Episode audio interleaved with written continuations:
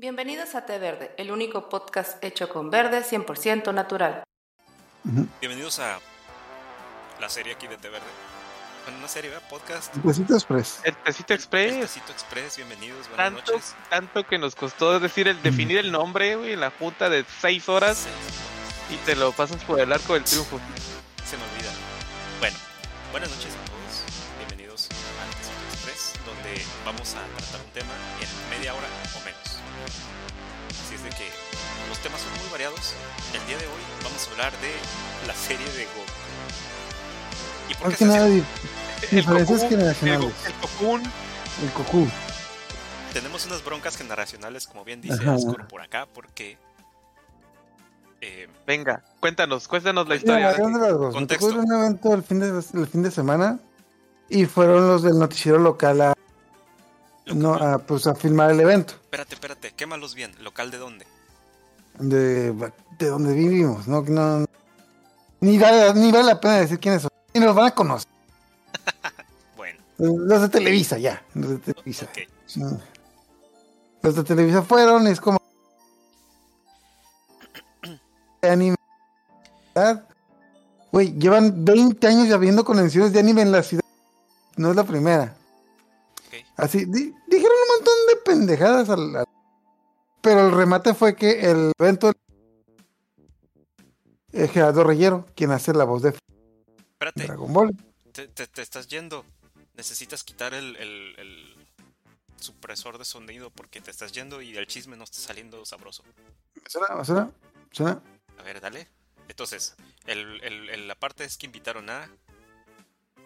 a Gerardo Reyero, quien hace la voz de Freezer en... Déjame ver, así está bien. Eh, y en el noticiero dijeron de que, ay,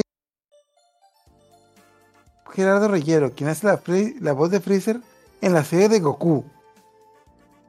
Güey, la serie de Goku. No, o sea, son los de Televisa y están mm, informando de la serie de Dragon Ball Z que dieron en Televisa. O sea, Ese es, No mames. es periodismo de calidad. Es, es como las, es como las notas que se avientan en Aristegui, güey. Ándale.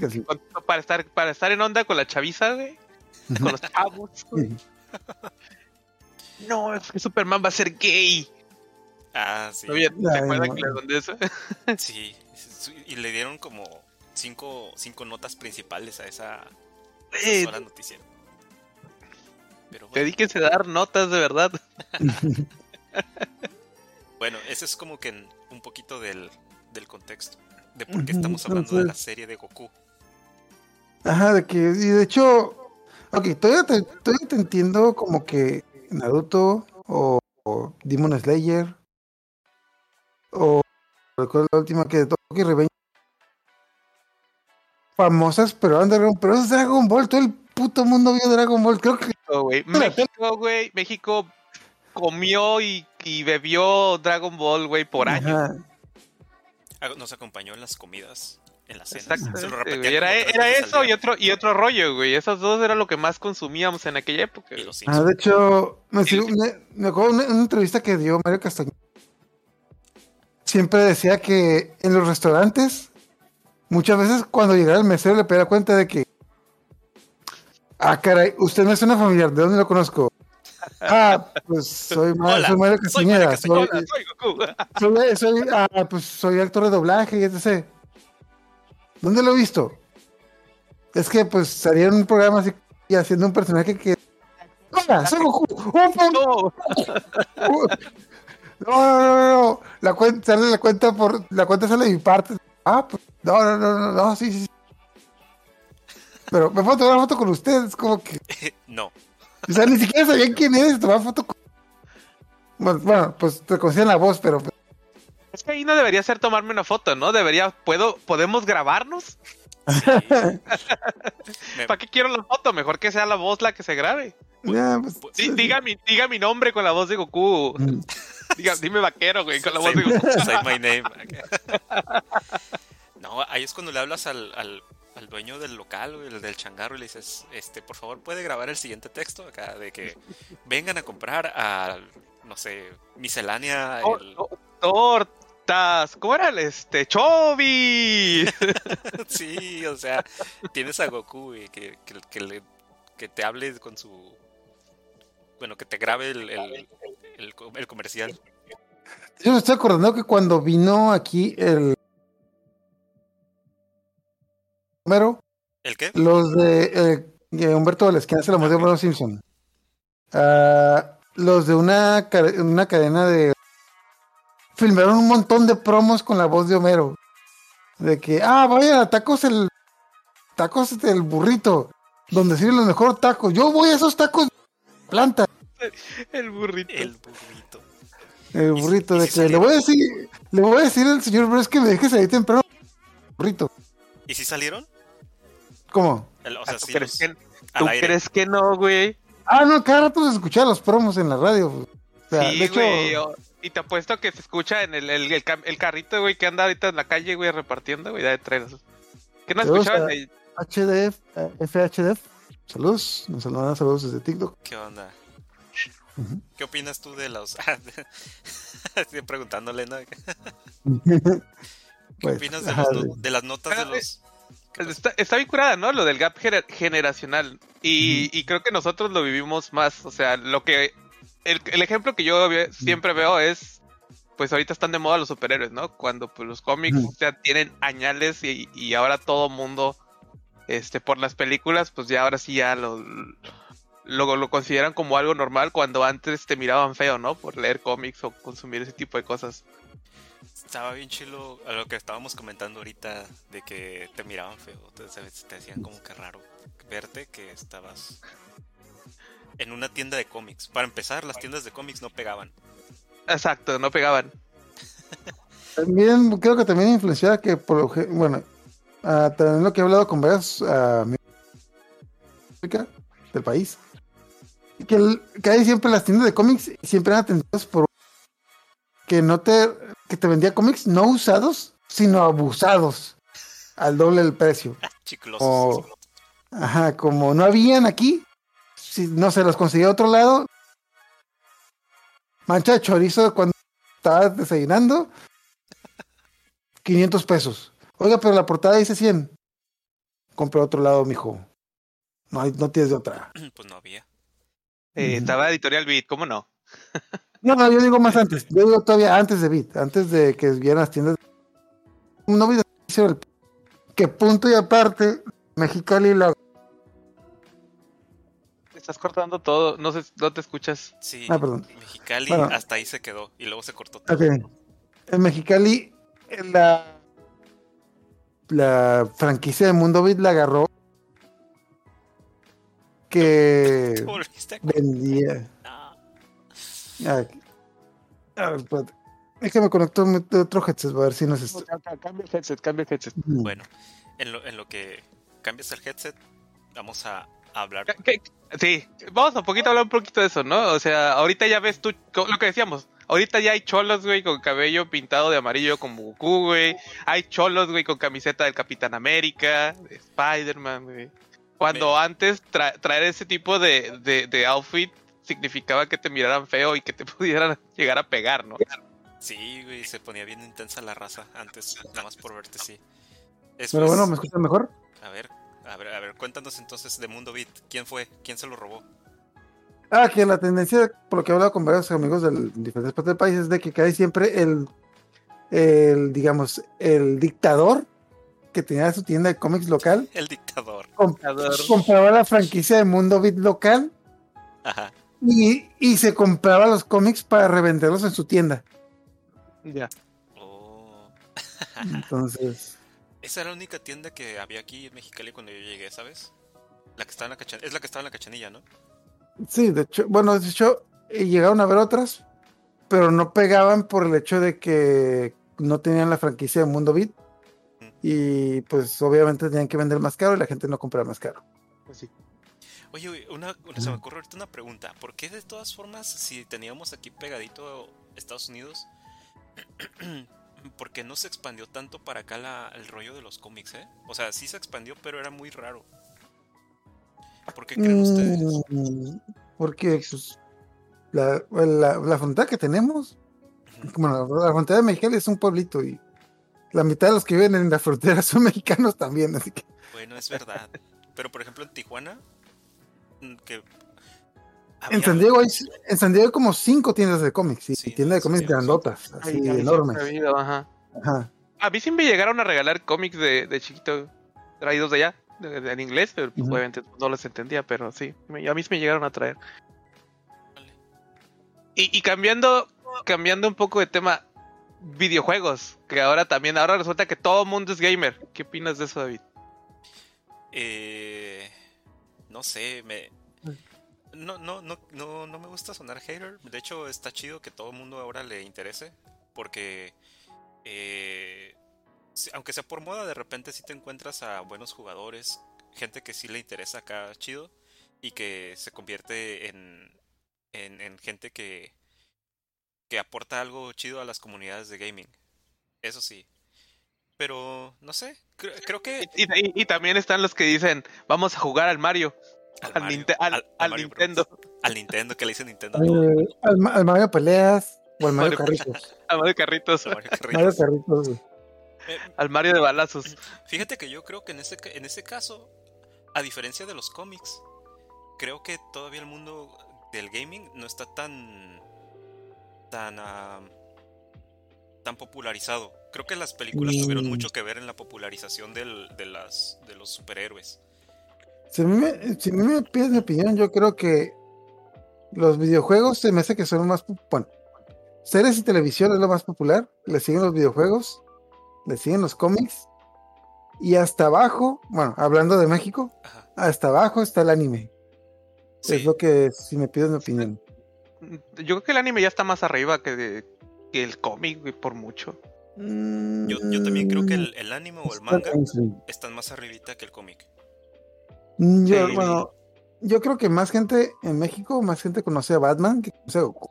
No, pero es un, pero es un sector muy, muy chiquito, la verdad. El consumidor de, de cómic, no, no hablo de películas, hablo de, de cómic, cómic es muy, es muy reducido. Mm, Bueno, es- Es, es- hay muchos factores, o sea, el tema de que es, no es También- un vicio barato, También la accesibilidad. ok, bueno, hablando de eso, ti- tiene que. Espérate, sé deja- que en México, Ti- Tiene que Sí. ver, yo creo, también con la generación a la que te refieras. Porque también, igual, de nuestra edad, creo que es más común que, es- que ser cómic que el manga o que el anime.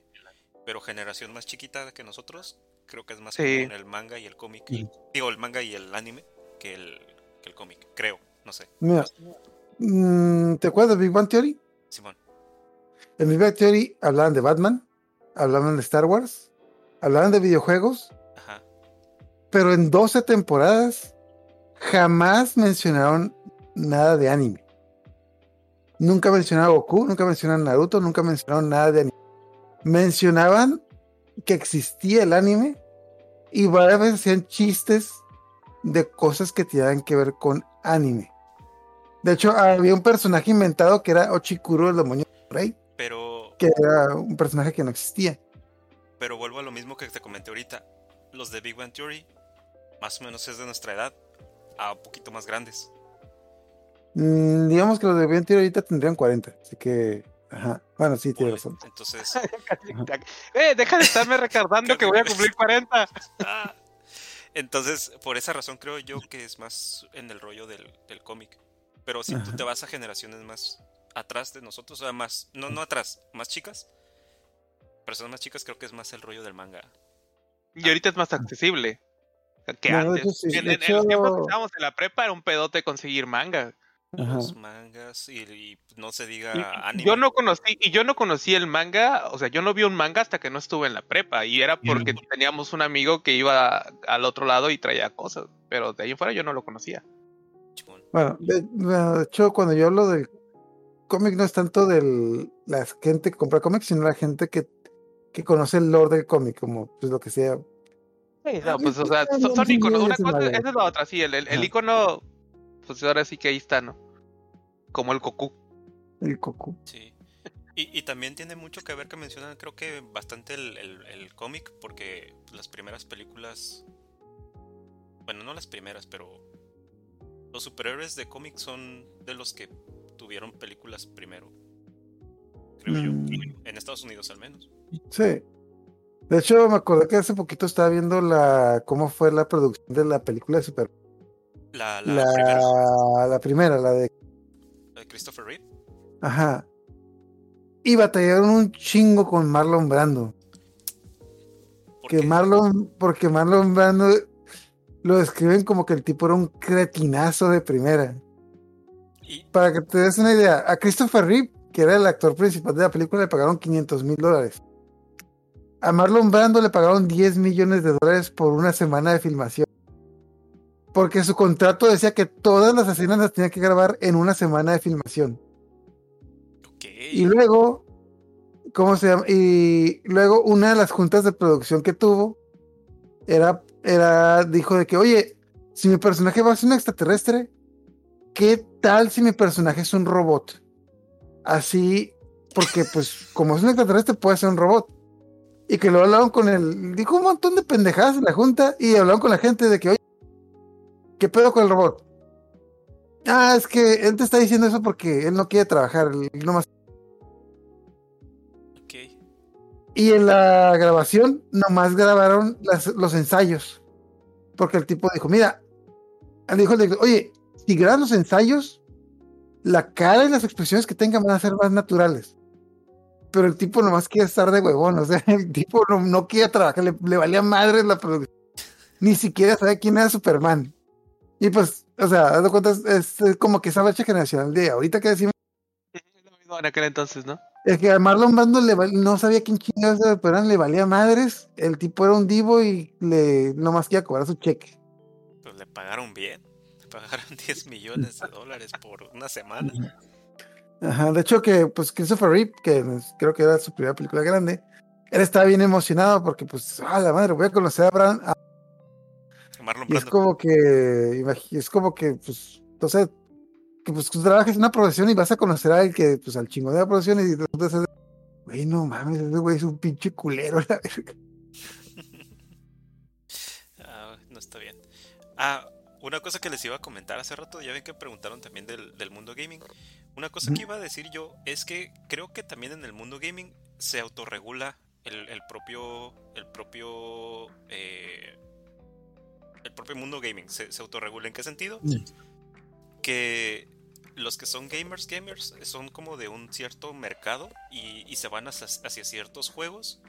En tanto los que los que no son tan así eh, van para otros juegos.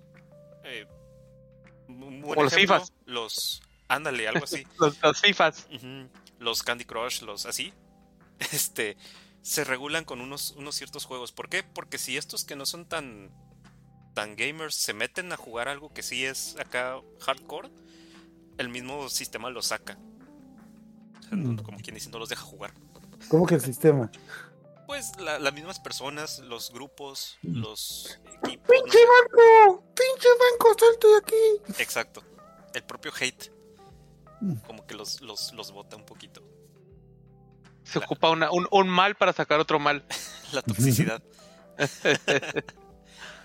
Pero sí, eso es lo que yo opino respecto al, a cómo ha, cómo ha estado el, el mundo gaming últimamente.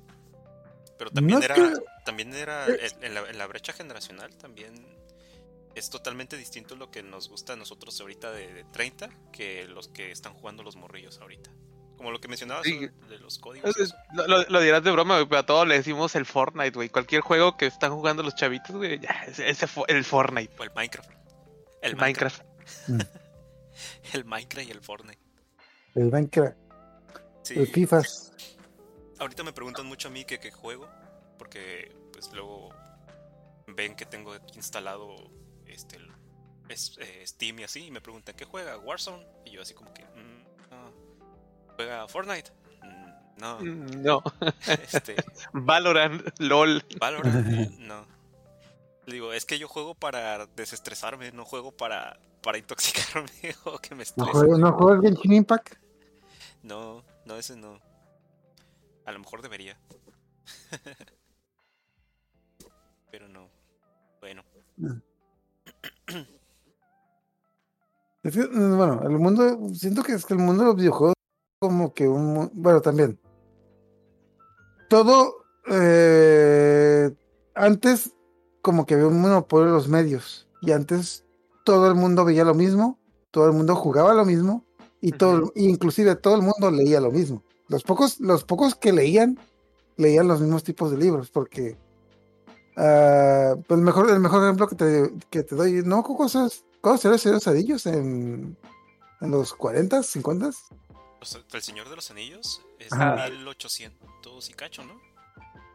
No, salió en, los- no, en 1900, ¿no? Ahorita te digo.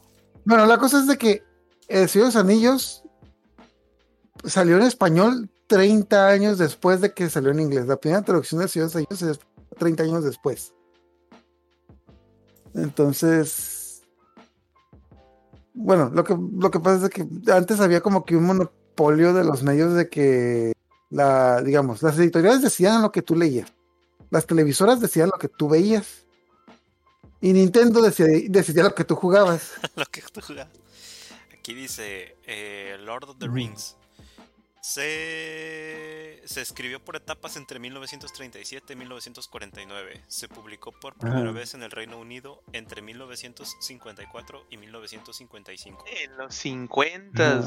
O sea, en los 50, creo que hasta los 70 fue cuando llegó a. Ni siquiera a Latinoamérica, a España llegó. La primera Sí. Sí, aquí, aquí antes era, eh, tardaba mucho en llegar este, traducciones a México. De ese tipo de literatura. De cualquier. Bueno, Y eh, todavía, eh, todavía hay mucho, hay mucha literatura que todavía no está traducida. ajá. Hoy también estuve haciendo una. Bueno, todas las cosas que también este- estaba investigando es de que. ah, el- bueno, el cómic americano realmente nunca pegó bien en el. Nunca pegó bien en México. Porque antes de. Ahorita la gente lee más manga que cómic americano porque pues es lo de moda. Pero antes la gente leía mucho cómic mexicano porque antes las, las, la, ¿cómo se llama? Las imprentas más grandes del, de América estaban en México. Ajá. De hecho, antes, antes creo que muchos cómics de Marvel se, se imprimían en México y los mandaban para allá. No cómo se llamaba esta madre. No, no. Total. La cosa es que una de las imprentas más grandes del mundo, estoy hablando 40, 50, 60, unas imprentas más grandes del mundo estaban en México. Pero esas imprentas dejaron de, dejaron de imprimir cómics porque se dieron cuenta que era más barato imprimir revistas. El TV Notas mató los cómics. Chale. Sí, chale. Lo Esto es lo que más consume, es lo que consumen los mexicanos. Mm, o sea, no, no es exactamente el o sea, revistas así como Notas. que No, o sea, eh, ¿cómo se Ajá. llama? Son re- revistas de, tienen un- una clasificación, ¿no? amarillistas, revistas Amarillistas. Es lo que más se consume. Ajá, pero es que yo El, me el acuerdo alarma, mucho güey. El alarma que... vende un chingo esa madre.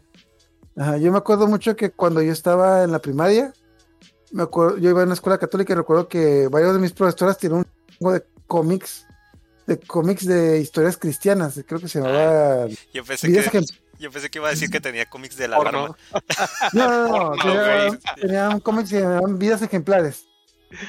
Y a mí me sacaba de onda que de repente nos los llevaba y nos estaban y me sacaba de onda como que, ah, la historia de San Francisco de Asís, vidas ejemplares número 527 y yo.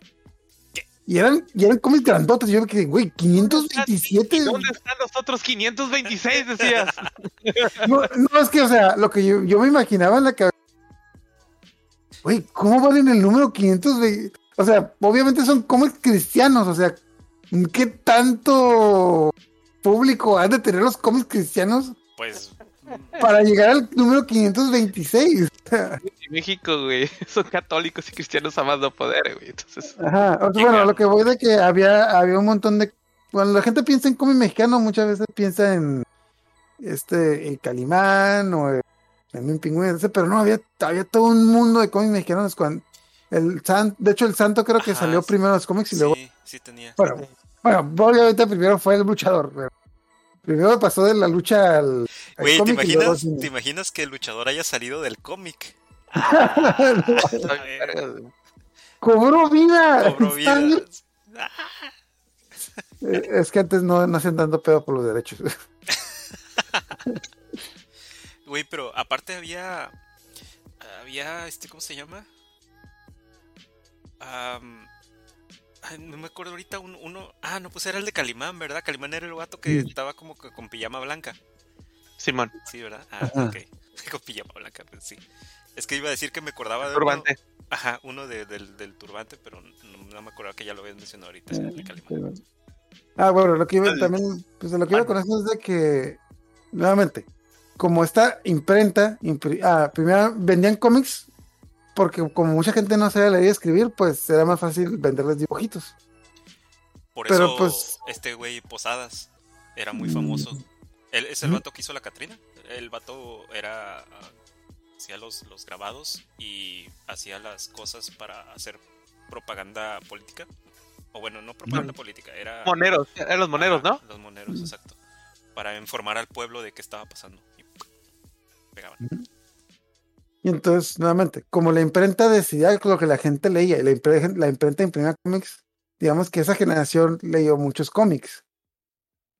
Cuando la, la imprenta decide que ya no es rentable es- escribir cómics y es más rentable hacer, hacer revistas, pues llega otra generación que le tocó revistas amarillistas, nuevamente, el TV Notas. O no, co- ¿qué esas? Re- Revistas de chismes. Revista de chisme, ajá. Vamos, Vale. vamos a, a- a- ¿cómo se dice? Vamos a, a tontar al pueblo para que no piensen por sí mismos. No, Ya. no, mira, no, no, no, el objetivo. No era, no creo que sea el objetivo. El objetivo era vender, el objetivo era es el objetivo y por eso nació Televisa y todo eso, güey. Mm, Ya, teorías de conspiración. Sí. se me- se hace darle mucho crédito a las, a las empresas de que la gente tiene que ser idiota. No queremos que la gente esté idiota. Queremos la que la gente gente no en haga masa- contenido. A la gente en masa la puedes hacer idiota bien fácil. Dijiste No creo que se sea- un, un atole de más. No creo que- un atolito, ¿eh? Sí, pero está Tam-. Y pues con todo respeto, pero tampoco creo que el santo hubiera hecho más culto a la gente. Con todo respeto. Los cómics del santo no creo que Eh, les da no, mucha no te metas con el santo, porque va a venir y te va a hacer así. luchadores, güey, tuviéramos héroes de verdad, güey. Y los quitaron, güey. Sí. Eh, Imagínate, ahorita, ahorita tendríamos la, la. ¿cómo- ¿Qué sería el nombre de alternativa a la Justice League? La, la, La de- Santo Liga. la, li- la liga la- de- la liga, la liga enmascarada, güey. No, ahorita te- sería la, la liga enmascarada, güey. En el satélite Morelos 6, güey. Flotando Ah, aquí arriba de México, En el güey. 6, güey. De- deteniendo a los narcos y las momias. Mira, ahorita estaría, estaría la liga del libro, vaquero. La Liga del Libro Vaquero. del libro Porque vaquero. el libro, el libro vaquero sigue vendiendo. que de- que- Aunque es más, el libro, ahí te va. Sí. Estaría en el, numar- en el número uno de Netflix por encima de Betty la Fea. Eh, imagínate, güey, que, que Netflix se le, se le prende el foco y saque una serie del libro vaquero, güey. Mm, ¿alguna vez han leído el libro vaquero? Sí. No, yo no. Sí, sí. es que el libro vaquero no es una historia Son varias, secuencial, o sea, No, son, son, son historias. Mi abuela la coleccionaba. ajá. Ey, qué chido. Ok, de- bueno, de- debo aclarar que es un, es un libro por soft porn realmente. Es como que es un aventurero en el viejo este. Por lo general, un mexicano que hace recompensas o una cosa así, alguna mamada así. Que todos los tomos siempre es como que atrapar al criminal y echarse a una vieja. Echarse a una vieja. Por lo general, la vieja del criminal. No, no, vieja, yo te voy a sacar de esa ¿Todavía vida. se güey". publica?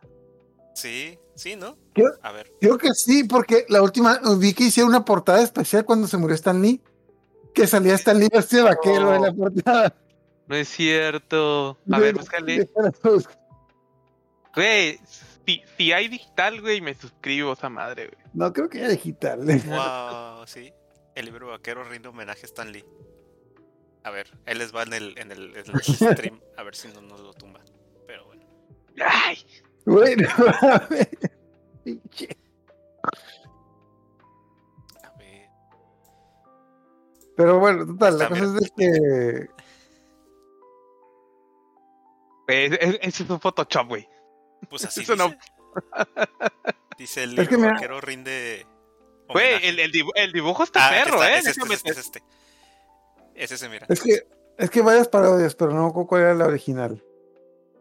te- Ok. Yo digo que es ese porque está, está- trae el, el loguito acá arriba, mira. Y fue tre- 13 de noviembre de 2018. Hasta, hasta siempre, vaquero. Pues sí, se ve Stan Lee muy feliz ahí. Pero no le pusieron a su. A su. ¿Cómo se llama? A su vaquera. Total, la cosa es de que, bueno, y aparte del libro vaquero, el libro vaquero es como que su publicación principal, pero también tiene otras publicaciones secundarias que tienen como que... Ajá, o sea, ya no son vaqueros, son sus policías, ahora son este albañiles. Hay unos de albañiles, ¿no?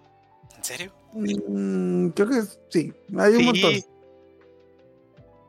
Pero como que la mayoría como que tienen como que nombres así como que bien o por ejemplo, yo digo que los divido entre como que los tipos ¿cómo le llamarías esos los tipos feos que se ligan a un montón de viejas bien buenas? No sé cómo ¿Ricos? No, feo, feo, feo, feos albañiles, feo pobre, así, feo pobre, tipo, tipo Tintán. Pero De Titán no era que- pobre. Eh, no te No, pero- que tenemos, al. Pachuco, tenemos al Pachuco de invitado, nomás digo, ¿eh? Pero, o sea, su per- sus personajes, que eran los personajes de cómicos que eran como que el típico, el típico güey feo, menso, que siempre se ligaba como que a dos mujeres bien. Noble. Ajá. El, ¿cómo se llama? El feo tonto pero honrado.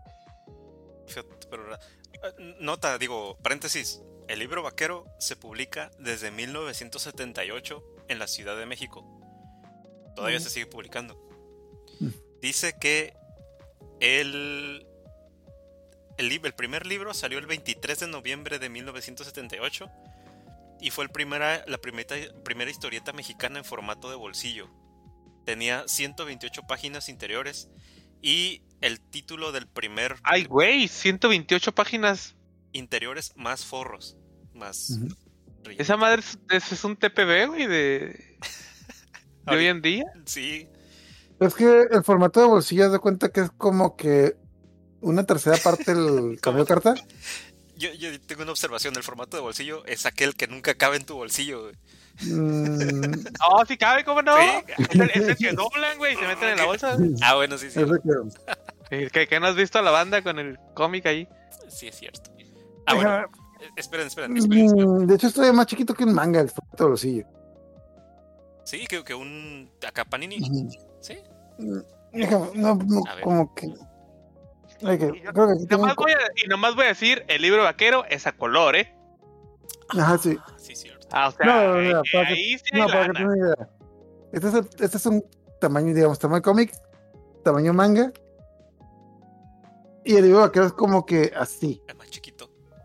Sí, Ah, man. sí O sea, es como la mitad de un manga. Bueno, el, el primer título del. per- perdón, el, el título del primer ejemplar C era Racimo de Orca. What the fuck? Racimo de Orca. El argumento estuvo a cargo de Mario de la Torre Barrón, con el seudónimo Jack Burton. Jack Burton. Y búsquenlo luego en Google para que vean a Jack Burton. Que, bueno, también algo, independientemente de la calidad de las historias, que es como que es pues, mala, como que de baja calidad, también ponte a pensar en los dibujantes que trabajan ahí, o sea, independientemente de la calidad de la historia, pues dibujantes que pues, cada semana se hacen, pues, se avientan toda una revista. Son 128 páginas, pero también es como, imagino yo que es como, como es la mitad del cómic, como que las son como que una o dos viñetas por página, supongo. Son como de una o dos viñetas. Ajá. Pero el, el- el dibujo está perro, ¿eh? Déjame te Ah, digo. sí. O sea, tiene calidad. Ahí les va el dato. Algunos de los. Las Algunos, portadas que estoy viendo, no mames. dice: Algunos de los dibujantes interioristas y letristas que han participado en la realización del libro vaquero Ramos, son. ¿no? ¿Ah? Creo que Humberto Ramos también participó. Eh, No, no, no. Quita, quita tú las portadas, di- léeme los títulos que estás viendo, di- léete los títulos, léelos en voz alta. a ver. léete unos, léete unos. Ah, mira, el, el- el Gran Rescate, Muerte Negra, El Oro General, Crepúsculo del Goodman, Matar mi destino, Nido de Yo- Serpientes. Yo encontré unos buenos, aquí dice, La- las portadas, no sé si se acuerdan, bueno, no sé si te tocó a ti, este, Hugo, pero a ver tú, David, ¿Te acuerdas de las portadas de los cartuchos de Atari, güey? Sí. Que estaban bien perronas, pero ya ponías tu cartucho y pues eran nomás puros cuadritos. Te desilusionabas y eras como que ah, la portada me prometió mucho. Las portadas también perras de esta cosa, ¿eh? Mira, ya encontré una, una portada chila, dice Los pecados de la hembra. La ley del opio. Una mujer peligrosa. Matar es mi pasión. Parecen títulos Gol, de, de la Rosa de Gol Guadalupe. del infierno, güey. Mira, ve, este, es- impactante. Frontera violera. A la madre. A ver, aguanta. Acabo de ver una.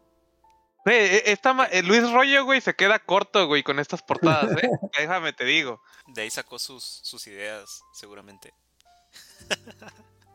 y che, este, Boris Vallejo también ahí copiándole el Sí, güey. Bueno, eh, No, no, no las vayas a poner que nos bajan. Sí, de hecho estaba punto y luego dije, no, como que estas, estas no, no pasan. no le va a gustar a Don Twitch y a Don YouTube.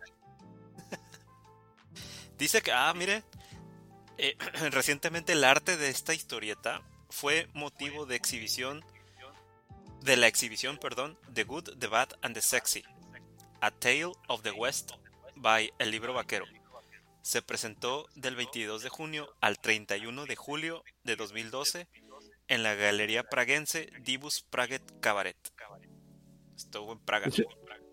Me estoy dando cuenta lo que te dije de Frontera Violera.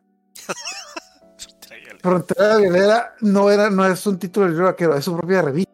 Una revista que se llama Frontera Violera. O sea, es como un spin-off. Era ese pino. Supongo que sí. Eso parece, o sea, como que sí, tiene el mismo loguito de la editorial. Es momento de rescatar todo eso. Güey, También no sé, es que, es que me, me- me quiero imaginar que dijiste, ¿te imaginas una serie así de Netflix? A la madre, güey. Yo, yo creo, bueno, yo el principal problema que yo le veo es de que, pues, como son historias autoconclusivas, no creo que vaya a ningún lado. Oh, pues pueden ser un, un- un episodio, o sea, ca- cada historia puede ser un episodio. Mm, Así como no las sé, de- Como, como las, las como las de- western viejitas. Ajá. Siento que ocuparía mucha producción. ¿Has visto la película de. que vas aquí a cualquier pueblo, güey, aquí donde es cierto, güey, ahí la grabas. Ahí está. ¿Se acuerdan de la de Westworld? Ándale. Pues ahí está. La de Westworld, pero vaquera. Pero la, pues, la de Westworld era. Westworld era vaquera, sí, pues, pero. Pero. pero, pero más vaquera. Más rústica. sí, como que más vaquera, pero, pero más de antes. Pero más A lo vaquera. A lo mejor sí buscan unos buenos escritores que te pongan como que seis historias diferentes y cómo hilarlas una con la otra. A lo mejor. Yo confío en, en los escritores del libro vaquero. Yo creo que sí. Pero. Pero yo, yo, yo, yo yo- para verlos en digital, güey. espérate, espérate, yo, no- yo no imagino, así como los fans de, de Marvel que dicen de que, güey, no es cierto, así no era el cómic. No me imagino a alguien viendo la serie de que, hey, no es cierto, así no era el cómic. Carlitos primero se echó a la chacha y luego se echó a la señora. No al revés. Le estaban fallando el cómic. Bien expertos, güey, acá. No, no, no, no, Eso, no. eso no es canon. Sí, Eso es caro. lu- Platicando, güey, del. Hay un, hay un cómic del libro vaquero donde sale Blue Demon. No es cierto. No, Sí, no me güey. sorprende. A ver, vamos a buscarlo. Libro vaquero. Ya lo estoy viendo, güey. Blue Demon. Oh, sí es verdad. Está bien cortito. Yo también encontré otro que se llama El Solitario, Jinete sin Fronteras. Que es un, cas un cazarrecompensas mexicano que mm, pues agarra gringos y los trae a México porque, porque pagan más por ellos en México, no sé. Ok. Pero tiene.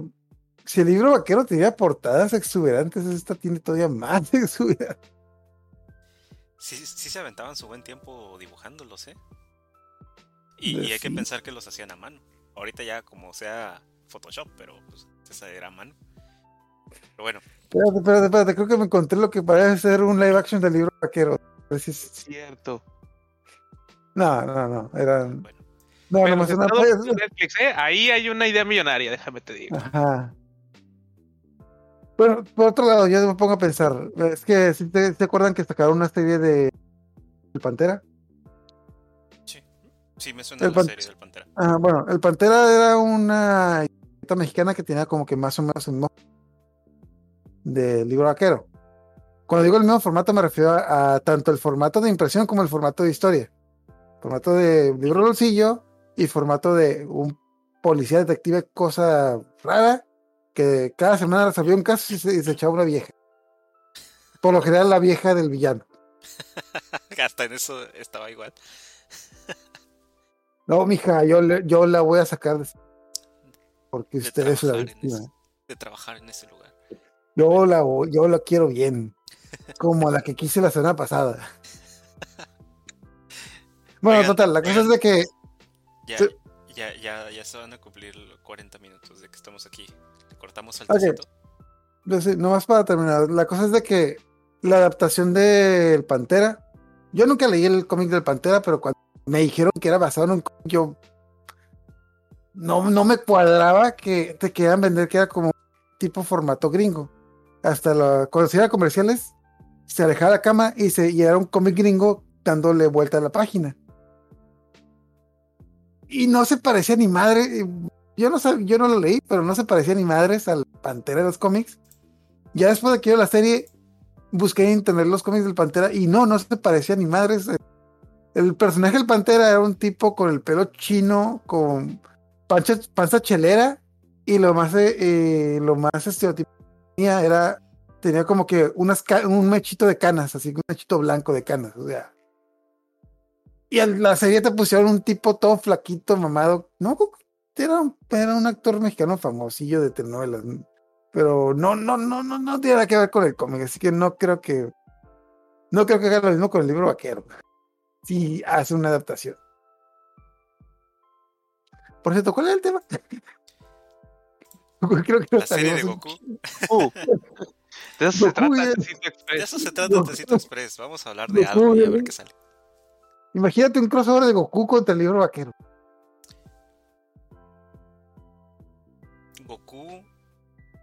Cada semana yendo por un. Ah, sí. No, no, no, no, no, no, no. termines, no termines esa frase, no termines esa frase. Mira, pon la- esta imagen que te, que te va a pasar por el chat, ponle la portada para el, el video de YouTube. Ah, voy a- Le voy a decir al becario. Esto fue Té Verde Podcast en su formato Tecito Express. Escúchenos todos los miércoles en las principales plataformas de podcast. Y además pueden vernos en vivo los lunes por ahí de las 8 de la noche, hora del Pacífico, en el canal de Twitch Té Verde Studio.